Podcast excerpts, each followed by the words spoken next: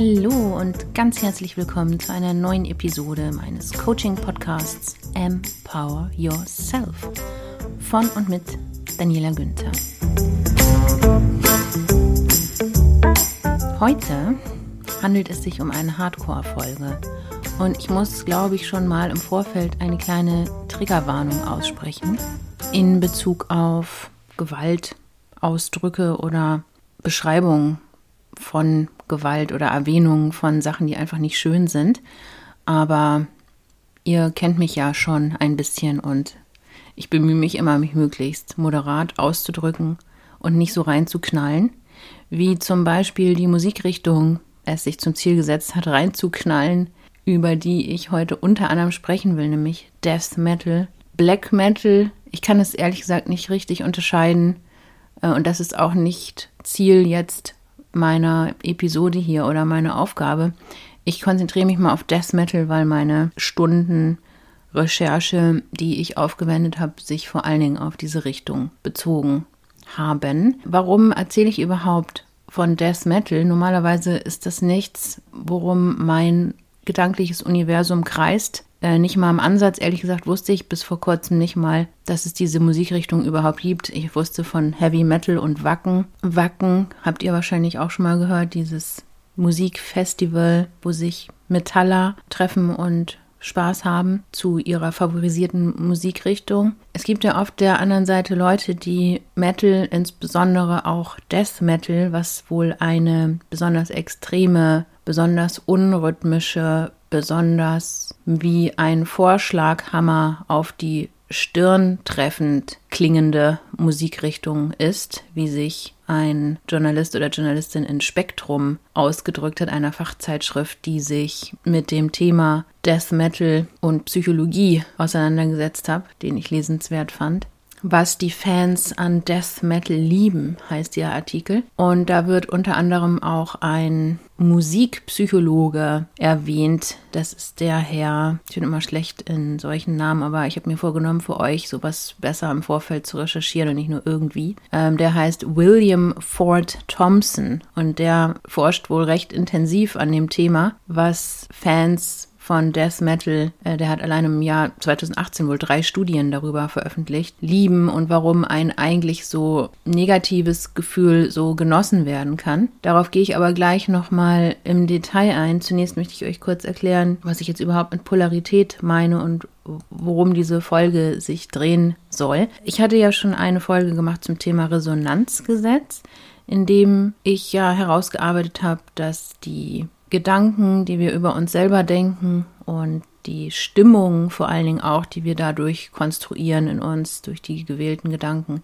die Glaubenssätze, die wir in uns tragen, darüber, wie wertvoll oder nicht wertvoll wir uns fühlen, wie zufrieden oder unzufrieden wir sind, dass uns das quasi auf der Stirn geschrieben steht und die anderen Menschen und auch Tiere, Hunde oder andere Tiere, dafür einen siebten Sinn haben, was wir so hinter unserer Stirn tragen an Konzept und Glaubenssätzen über uns selbst. Und es reicht aber nicht, sich jetzt in der Kenntnis des Resonanzgesetzes bewusst so auszurichten im Leben, dass man sich immer aufs Positive konzentriert und ob sehr optimistisch ist, das ist schon mal sehr gut, aber wie jemand, den ich sehr schätze und seit vielen Jahren in meine gedankliche, in mein gedankliches System integriert habe, nämlich Dr. Rüdiger Dahlke, den ja sicherlich viele auch kennen, wie der in seinem Buch Die Schicksalsgesetze dankenswerterweise sehr klar herausgearbeitet hat, reicht es nicht, die Resonanz, die ja auch in Filmen wie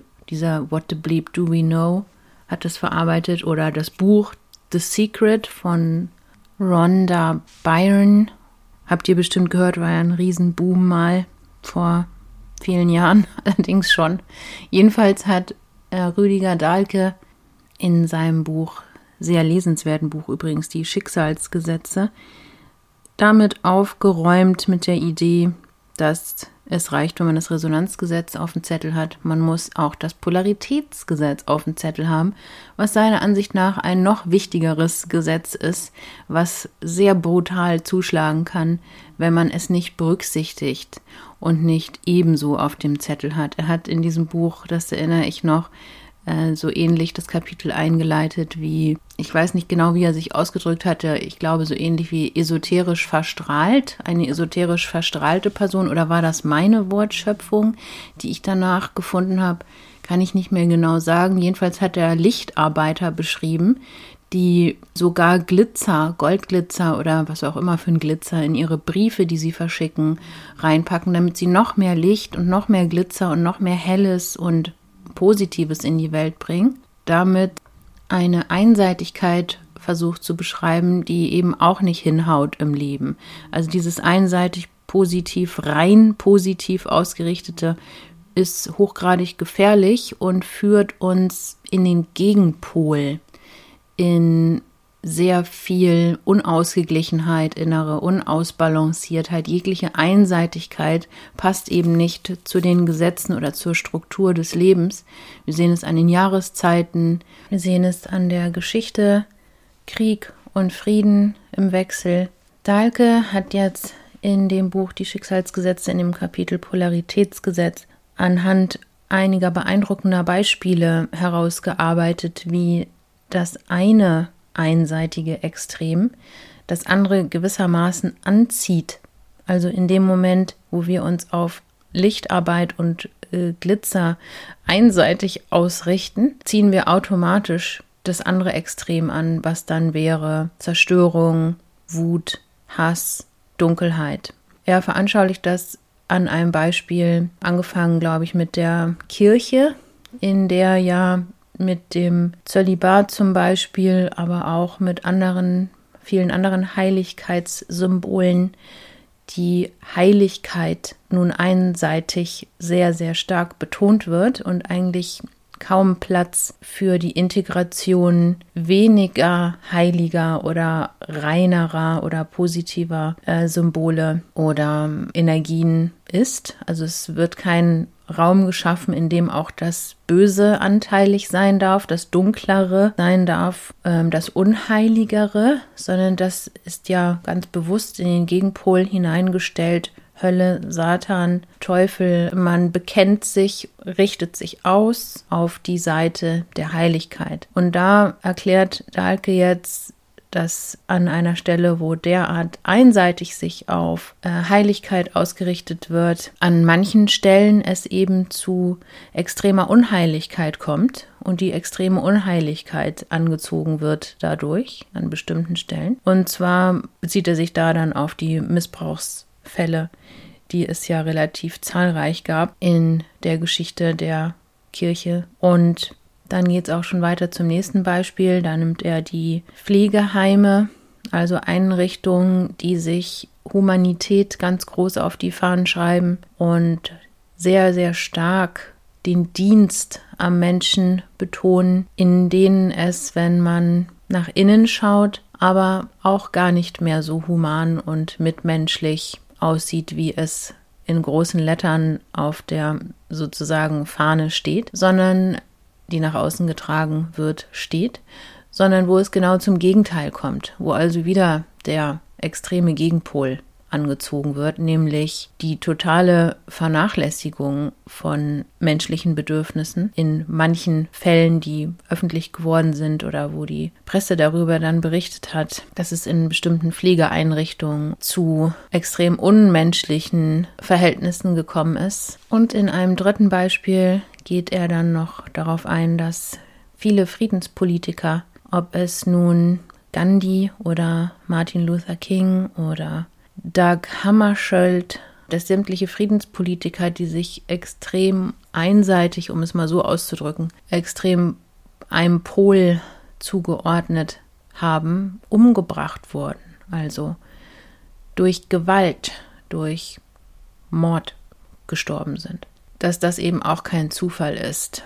Den Dalai Lama habe ich mal in einer Dokumentation das Polaritätsgesetz so erklären sehen, dass er seine rechte Hand vor sich gehalten hat und den, ich glaube, es war der Ringfinger, den er benutzt hat, äh, der ja größer ist als der kleine Finger, uns gezeigt hat und gesagt hat, tja, das ist der Ringfinger, der ist größer als der kleine Finger. Warum ist er größer als der kleine Finger? Nur weil der kleine Finger existiert ohne die Existenz des kleinen Fingers könnte er nicht der größere Ringfinger sein. Das heißt, die Existenz des kleineren bestimmt die Existenz des größeren. Und das hätte dann übertragen in die Existenz von Unglück bestimmt die Existenz von Glück. Die Existenz von Frieden bestimmt die Existenz von Krieg. Wo das eine ist, muss das andere sein. Und wo das eine nicht ist, kann das andere nicht sein, weil es einfach nicht definierbar oder greifbar wäre. Wie könnte ich sagen, was Glück ist und es überhaupt unterscheiden, wenn ich nicht auch wüsste, was Unglück ist. Und jetzt kommen wir zu unseren Death Metal Freunden als Beispiel mal. Und hier möchte ich ganz besonders betonen, dass ich damit selbstverständlich nicht die Gesamtheit von Leuten meine, die Death Metal hören oder gut finden, sondern dass ich mich auf einen ganz bestimmten Teil von Beispielen, über die wir was wissen, über die ich entweder selbst was erfahren habe oder die an Studien teilgenommen haben, die von diesem Musikpsychologen Thompson ja sehr zahlreich durchgeführt wurden. Also es ist mir sehr wichtig zu betonen, dass ich nicht verallgemeinere. Und zwar kann ich sagen, generell nicht, was jetzt lustig ist, weil es ja eine Verallgemeinerung ist, aber ich versuche generell nicht zu verallgemeinern, um niemandem Unrecht zu tun, der einfach nicht von dieser Annahme oder von diesem Klischee oder von einer Tendenz betroffen ist,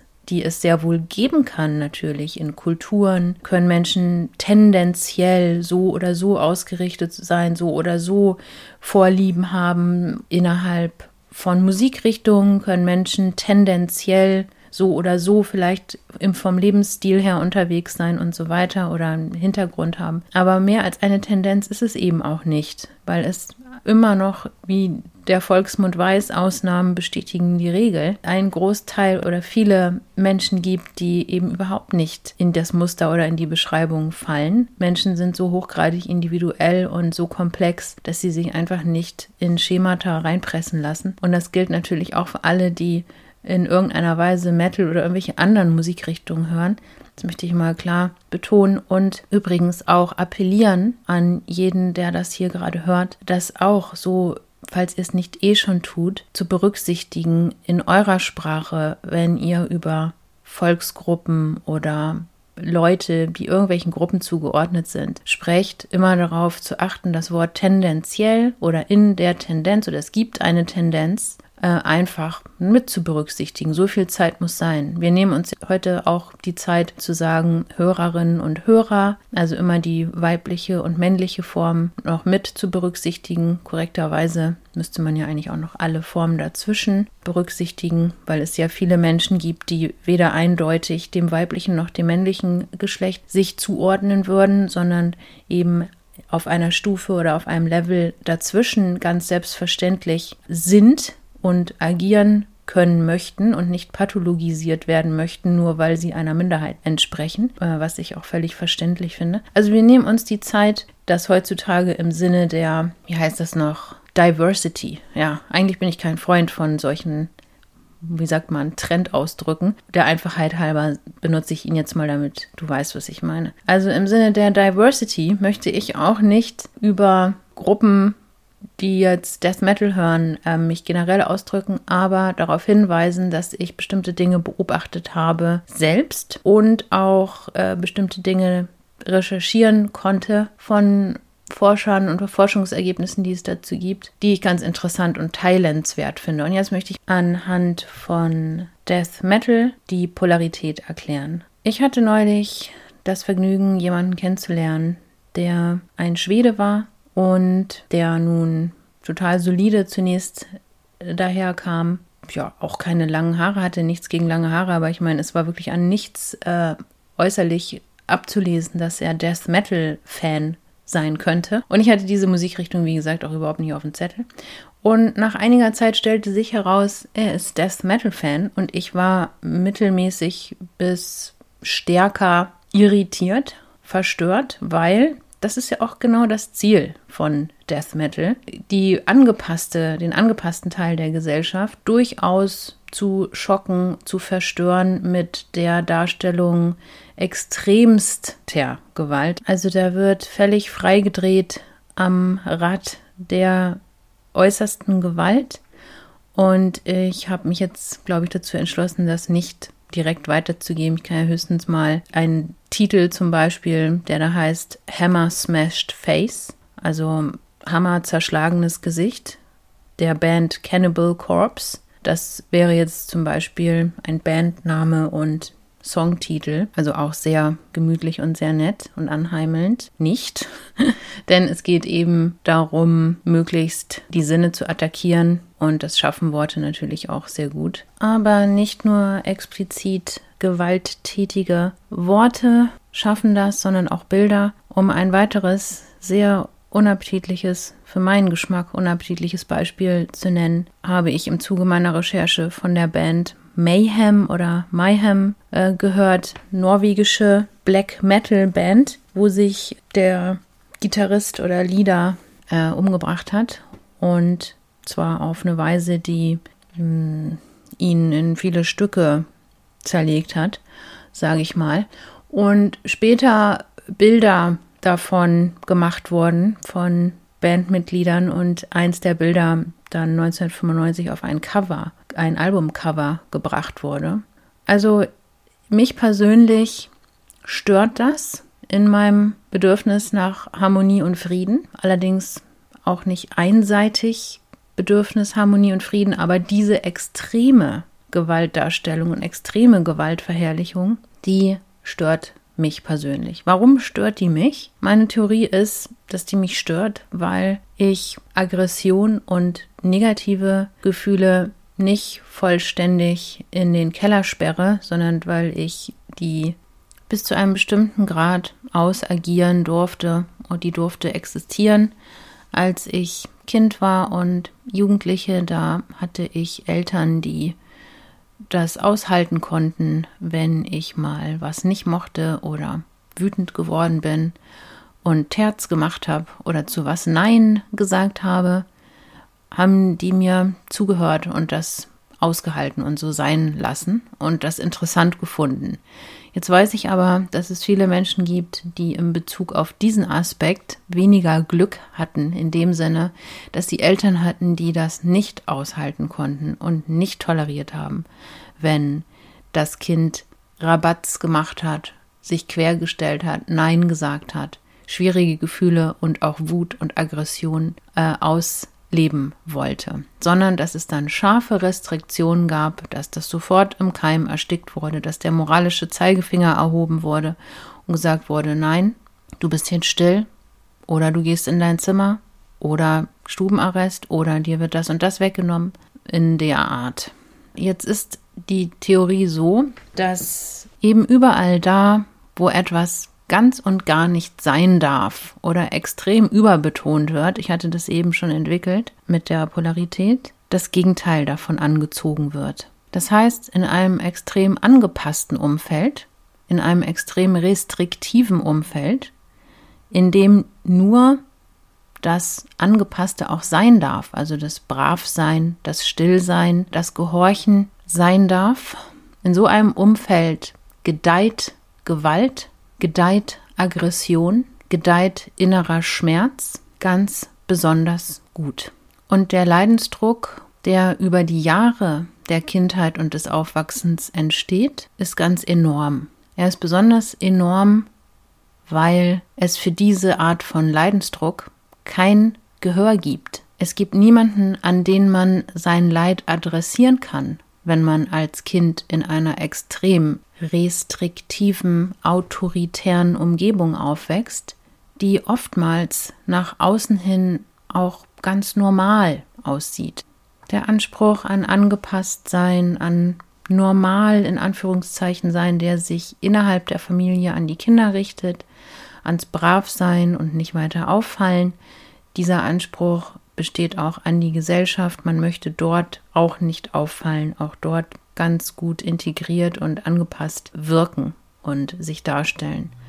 Und aufgrund dieser Ausgangslage ist es für Kinder extrem schwer, ein Ventil zu finden für ihr in einem großen Teil ihrer Gefühle unterdrückt sein, gehört zu werden überhaupt. Also es ist ein einsames Leiden und ein nicht gehörtes Leiden, was in manchen Fällen dann über die ganze Kindheit und das ganze Aufwachsen mitgetragen wird, was aber in seiner zerstörerischen Kraft, in der Intensität an Leid, dem die betroffene Person ausgesetzt ist, überhaupt nicht zu unterschätzen ist. Also da kann ein gut verdienender, politisch aktiver Vater, wie ich es aus dem persönlichen Umfeld gehört habe, in der Familie sein, der nach außen hin total gesellschaftlich anerkannt und top positioniert wirkt. Die dazugehörige Mutter war in dem Fall dieses Beispiels Besitzerin eines Beauty-Studios oder so in einer sehr gut situierten Gegend, die da auch den ganzen Tag beschäftigt war und der Vater in der Politik den ganzen Tag beschäftigt war. Die hatten hatten dann zwei Kinder und der Sohn ist in diese Black Metal Richtung gegangen und hat sich da ausgedrückt und die Tochter, die hat andere Art von Ausdruck gefunden, von dieser inneren Verzweiflung, dass einfach kein, keine Aufmerksamkeit zu Hause für sie verlässlich da war. Also die Eltern waren einfach nicht präsent und nicht abrufbar oder nicht sensibel für die emotionalen Zustände dieser beiden Kinder. Und in dem Fall des Schweden, den ich vorhin erwähnt hatte, war das auch so. Der hat ja jetzt in seinem Erwachsenenleben Death Metal gefunden als Musikrichtung für sich, die ihm gut tut. Und der ist aufgewachsen in Zuständen, wo die Mutter immer melancholisch depressiv war und der Vater Alkoholiker, aber alles in einem Rahmen, der nach außen hin nicht sichtbar war. Also da war jetzt zum Beispiel nicht viel Geld, die waren eher arm, aber auch total angepasst vom Lebensstil her und total funktionierend und sehr, sehr bemüht, auch nicht nach außen hin aufzufallen. Und die Gemeinsamkeit in diesen beiden Geschichten ist aber, dass die emotionale Verfügbarkeit und Ansprechbarkeit und Erreichbarkeit der Eltern nicht gegeben war. Und das ist für uns Menschen extrem schmerz, eine extrem schmerzhafte Erfahrung, besonders für Kinder, wenn sie merken, in meinen Gefühlen, in meinen Bedürfnissen bin ich eigentlich allein. Es gibt niemanden, der die Kraft und die Aufmerksamkeit und die verlässliche Zuwendung mir entgegenbringt, dass ich das adressieren könnte und das Gefühl habe, damit nicht alleine dazustehen. Wir alle können uns vorstellen und erinnern wahrscheinlich, wie dankbar wir waren als Kinder und wie unglaublich verliebt, muss man schon sagen, wir in unsere Eltern waren, wenn wir das Glück hatten, solche Eltern gehabt zu haben, die einfach immer für uns da und ansprechbar waren und wie gut es getan hat und wie wichtig es uns war und wie wir es auf keinen Fall missen wollen würden, wie wir uns gar nicht vorstellen konnten überhaupt ohne diese Eltern, die so lieb zu uns waren, die uns zugehört haben, zu existieren als Kinder. Unsere Welt wäre doch untergegangen, wenn die plötzlich nicht mehr da gewesen wären. Jetzt gibt es aber eine ganze Reihe von Menschen, die als Kindern, als Kinder nicht das Glück hatten, Eltern zu haben, zu denen sie laufen konnten, wenn es ihnen schlecht ging und die ihnen zugehört haben, sondern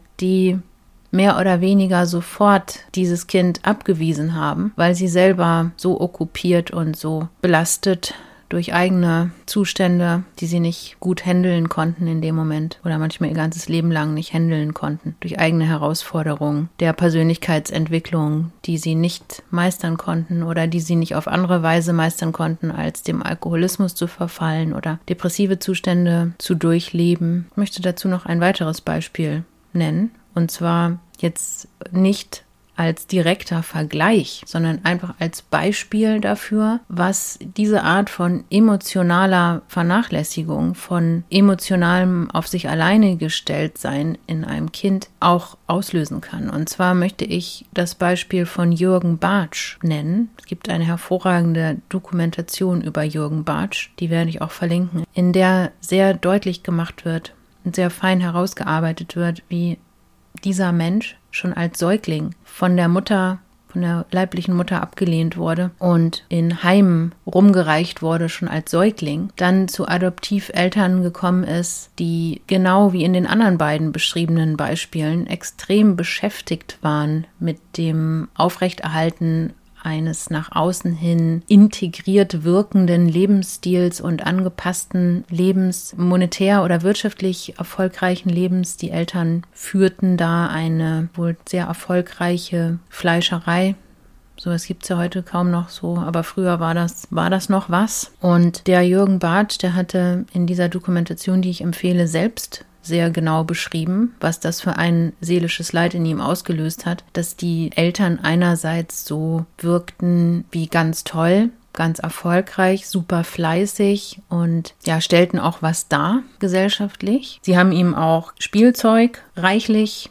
hingestellt in sein Kinderzimmer und ihn dann aber da alleine mit sich gelassen und mit Spielen, die man aber nur zu zweit oder zu dritt spielen konnte. Und keiner hat diese Spiele mit ihm gespielt. Und er wurde auch nicht, äh, übrigens ist Jürgen Bartsch ein Kindermörder, der in der deutschen Geschichte, das habe ich jetzt gar nicht erwähnt, also einer der größten Kriminalfälle in der deutschen Geschichte, äh, hinter dem sich aber eben auch ein Mensch und ein Kind verbirgt, hinter diesem Namen Jürgen Bartsch, der Kindermörder, der dann selbst eben später sehr, sehr schwere und sehr brutale Straftaten an Kindern verübt hat. Und möchte ich jetzt auch gar nicht im Detail drauf eingehen, aber erwähnen, dass auch in solchen Fällen wieder diese Grundzutat gegeben ist, dass da jemand auf sich alleine gestellt ist, der ein unglaubliches Bedürfnis nach emotionaler Nähe hat. Jedes Kind hat das. Und wo es nach außen hin so aussieht, als wäre alles in Ordnung und alles bestens, glückliche kleine Familie, aber wo es im Inneren ein unglaubliches Maß an stillem, einsamem, Leid gibt, und zwar innerhalb dieser Kinder, die von übermächtigen Eltern sehr restriktiv abgewiesen werden in ihrer emotionalen Bedürftigkeit. Und der Jürgen Barth hat in dieser Dokumentation, die ich erwähnt habe, das auch sehr deutlich gemacht und selbst in sehr, in sehr wohlgewählten Worten auf beeindruckende Weise sich ausdrücken könnt, dargelegt, was für eine unglaubliche Frustration dieses Alleingelassensein in ihm ausgelöst hat. Gleichzeitig, und jetzt wird es ein bisschen kompliziert, aber wenn wir diesen einen Aspekt jetzt noch mit auf dem Zettel haben, dann haben wir das richtig gut gemacht, würde ich sagen. Gleichzeitig ist das Kritisieren dieser Eltern nicht möglich, weil sie übermächtig sind, extrem autoritär und dem Kind von Anfang an gar keine Möglichkeit geben, sich selbst frei auszuleben, sich frei entwickeln zu dürfen als Person, die sich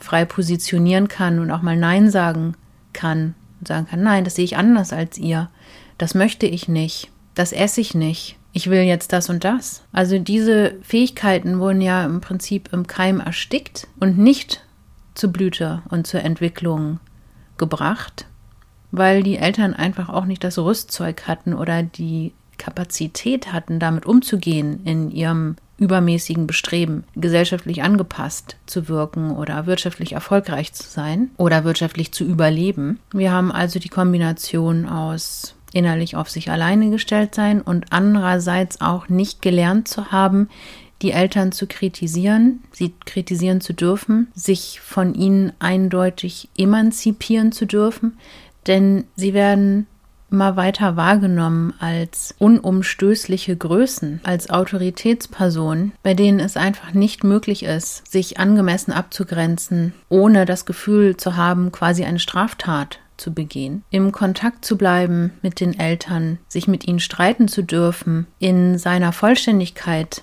gesehen und angenommen zu sein. Vollständigkeit im Sinne von das ganze Spektrum von meinen Gefühlen, die ich als Mensch mitbringe.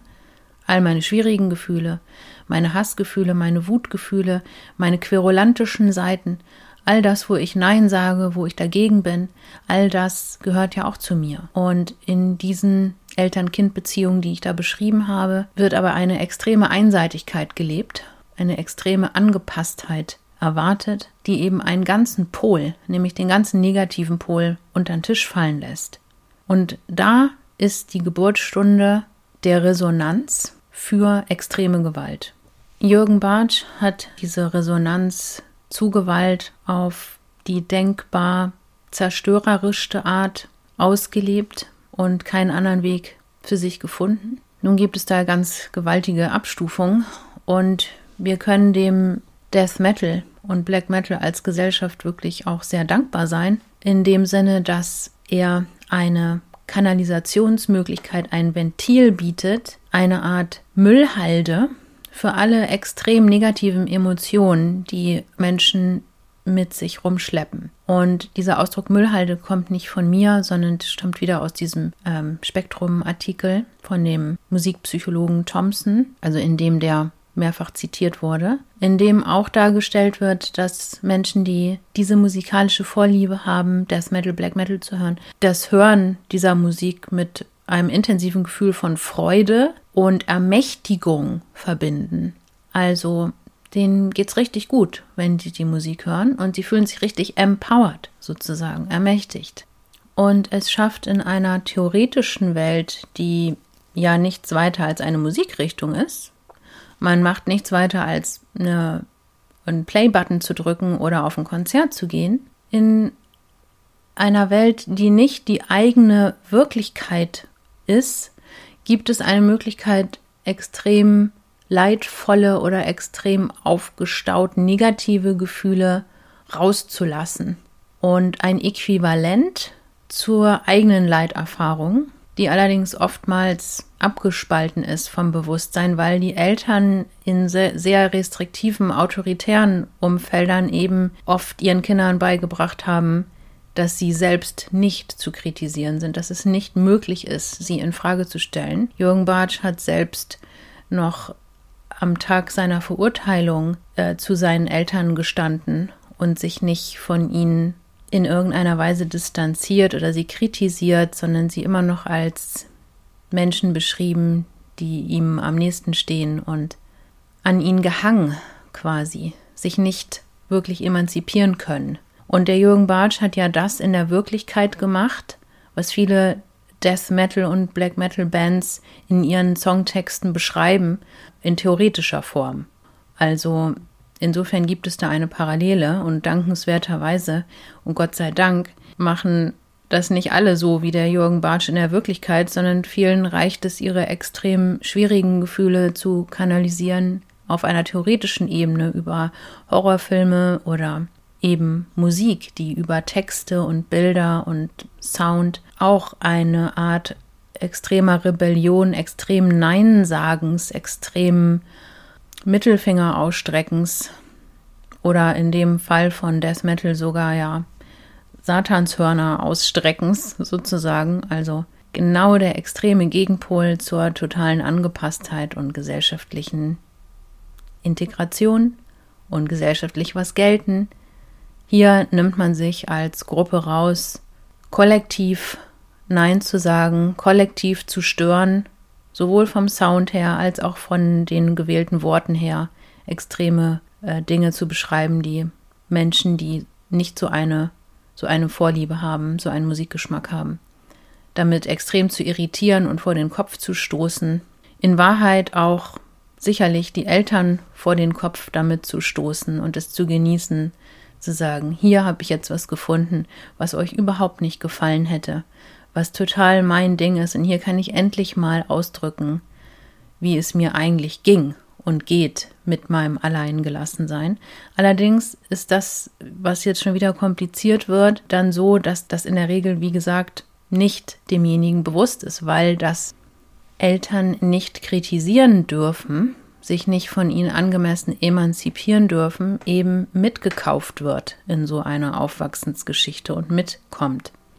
So wird man in der Regel, wie in diesen Beispielen, zwei Beispielen aus dem persönlichen Umfeld, die ich genannt hatte, von dem Schweden und dem, der Familie mit den zwei Kindern, zu Äußerungen kommen wie, ich hatte ein normales Aufwachsen. Ich bin ganz normal aufgewachsen. Sie erleben das als ganz normal, dass das eben so ist und haben in der Regel kein Bewusstsein darüber, dass eine gewisse Abspaltung von Querulantentum, von innerer Rebellion, von Neinsagen, von Eigenheit, von schwierigen Gefühlen, von Aggression und von Ärger stattgefunden hat überhaupt. Denn die Abspaltung hat an einem Zeitpunkt stattgefunden, die so früh war, dass es vergessen wurde und gar nicht als zugehörig zu einem mehr identifiziert wird. Es wird aus der Auslage der, des eigenen Persönlichkeitsspektrums entfernt, um bei den Eltern irgendwie einigermaßen durchzukommen und nicht ständig gemaßregelt zu werden. Dass so viel Death Metal aus einem Land wie Schweden kommt, als Produktionsland, ist auch kein Zufall aus meiner Sicht, denn Schweden ist ein sehr angepasstes Land, ein Land, in dem Pipi Langstrumpf ein Riesenerfolg wurde, nicht zufällig, sondern weil in Schweden sehr viele Tommys und Annikas unterwegs sind, die brav und angepasst, konformitätsausgerichtet, konsensorientiert, konfliktscheu, in dem sehr viel Kraft aufgewendet wird, gesellschaftlich akzeptiert und homogen aufzutreten. Ein Land, in dem ich keine Möglichkeit hätte, meinen Rasen einfach nicht zu mähen, wenn ich in einem Dorf da wohne, wo die Nachbarn Druck auf mich ausüben würden, auf indirekte Art, meinen Rasen zu mähen und mich quasi ausgrenzen würden, wenn ich jemand wäre, der seinen Rasen nicht mäht. Also es gibt ganz genaue Vorstellungen darüber, wie man zu sein hat als guter Mitbürger. Und auch der Schwede aus meinem Beispiel hat so ein Leben geführt oder führt so ein Leben. Sehr angepasst, nach außen hin wirkend, mit Hypothek und Rasenmäher, mit Hypothek aufs Haus und so weiter. Und an anderen Stellen und, und Job von Montag bis Freitag, wo er schon um 5 Uhr auf der Matte steht oder um 6 und immer brav funktioniert. Und am Wochenende möchte er verständlicherweise auch Raum für andere Gefühle schaffen und macht sich dann schön ein Death Metal Tape an, hätte ich beinahe gesagt. Also Tape heutzutage nicht mehr wahrscheinlich, aber etwas ähnliches. Ja, und das ist auch gut. Funktioniert für ihn gut so, denn es schafft tatsächlich die Möglichkeit, inneren Druck, innere Aggression, die eigentlich als nicht erlaubt identifiziert wird von der Person selbst. Ich darf eigentlich keinen Ärger haben und Ärger fühlen, wenn ich mich ärgere, wenn ich Ärger rauslasse, verliere ich Beziehungen. Ich kann das anderen Personen gegenüber nicht sagen, wenn ich mich geärgert habe, weil dann verliere ich die Beziehung. Das ist ja auch das, was die Eltern an vielen Stellen dann eben indirekt vermittelt haben oder auch direkt vermittelt haben. Wenn du dich hier nicht anpasst, dann wirst du ignoriert, dann wirst du weggesperrt, dann gibt es Restriktionen. Also nochmal kurz auf Schweden zurückzukommen. Es ist kein Zufall, dass Pipi Langstrumpf extrem erfolgreich in Schweden war oder daherkommt in einer Zeit, in der auch extreme Angepasstheit gesellschaftlich gelebt wurde, was zum Teil auch noch bis heute überlebt hat. Und es ist auch kein Zufall, dass Death Metal und Black Metal aus Schweden und aus Norwegen, diese Band Mayhem, die ich genannt hatte, kam ja aus Norwegen. Kommt, ich kenne beide Länder recht gut, habe auch selber in Schweden mal eine Zeit lang gelebt und viele Male auch in Norwegen gewesen, auch im persönlichen Umfeld, also viele norwegische Familien auch kennengelernt, nicht nur als Touristin, sondern weil ich da mal eine Zeit lang zur, zur Familie gehörte sozusagen und habe einen ganz guten Eindruck davon bekommen, wie, ich möchte sagen, konfliktscheu und konsensorientiert diese Länder funktionieren, was wir teilweise auch als sehr angenehm empfinden und als sehr gemütlich und wir fühlen uns da irgendwie sicher. Aber wenn man genau hinguckt, ist eben auch da wieder die Polarität am Wirken und dann ist es auch kein Zufall, warum so viel Death Metal und diese Band Mayhem aus Norwegen kommt. Es kommt eben immer daher, wo der eine Pol extrem gelebt wird. Ja, ich muss zugeben, dass mir das jetzt auch nicht so leicht fiel, das alles zu entwickeln. Also das hat mich jetzt schon auch ein bisschen Gehirnschmalz gekostet. Und mir ist auch sehr wichtig, dass ich nicht irgendwelche Leute oder Gruppen an den Pranger stelle in irgendeiner Weise und mit dem Finger auf sie zeigen will. Ganz und gar nicht. Es geht mir darum, Zusammenhänge darzulegen, was auch überhaupt mein ganzes Interesse an True Crime nur als Hintergrund hatte oder hat. Einfach noch klarer zu verstehen, wie werden Menschen, wie sie sind. Und ich hoffe, dass ich dir damit mit dieser Schilderung einfach auch einen möglichen neuen Blickwinkel auf Zusammenhänge, die es geben kann, die es aber auch nicht geben muss. Ich möchte an dieser Stelle nochmal sagen, das ist keine Regel in irgendeiner Weise. Das kann auch anhand kleiner Parameter, die anders sind, sich wieder ganz anders entwickeln in Menschen. Also auch Leute, die aus extrem autoritären Umfeldern kommen, können aufgrund von Personen, die auch noch eine Rolle gespielt haben im Aufwachsen, wie eine liebevolle Oma oder eine Lehrerin oder irgendjemand, der noch da war oder ein Opa, jemanden gehabt haben, der verlässlich emotional für sie da war und ihnen das Gefühl gegeben hat, sie dürfen genauso sein, wie sie sind und werden genauso geliebt, wie sie sind. Und dann ändert sich die ganze innere Entwicklungssituation.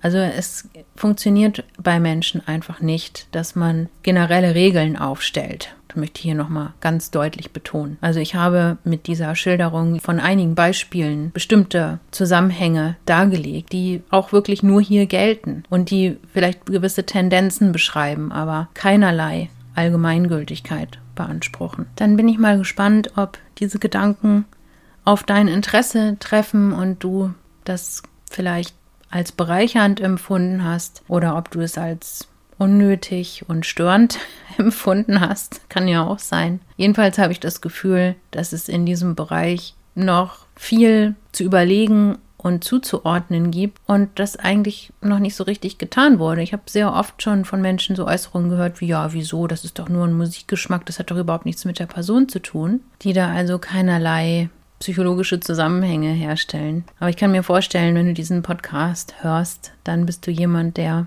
daran interessiert ist, psychologische Zusammenhänge herzustellen und zu verstehen. Insofern hoffe ich, dass dich diese Folge weitergebracht hat und wünsche dir jetzt einfach noch einen wunderschönen Tag, einen wunderschönen Abend, wo auch immer du gerade in der Welt bist. Teile mir gerne auch deine Gedanken und Ideen zu dieser Folge mit. Bei YouTube hast du die Möglichkeit dazu. Ich packe den Link zu meinem YouTube-Kanal unten in die Beschreibung. Ich möchte dich daran erinnern, dass du in jedem Fall ein wundervoller Mensch bist und dir danken, dass es dich gibt. Bis zur nächsten Episode, die dann hoffentlich wieder mal etwas leichtfüßiger daherkommt. Ciao, ciao. Thank you.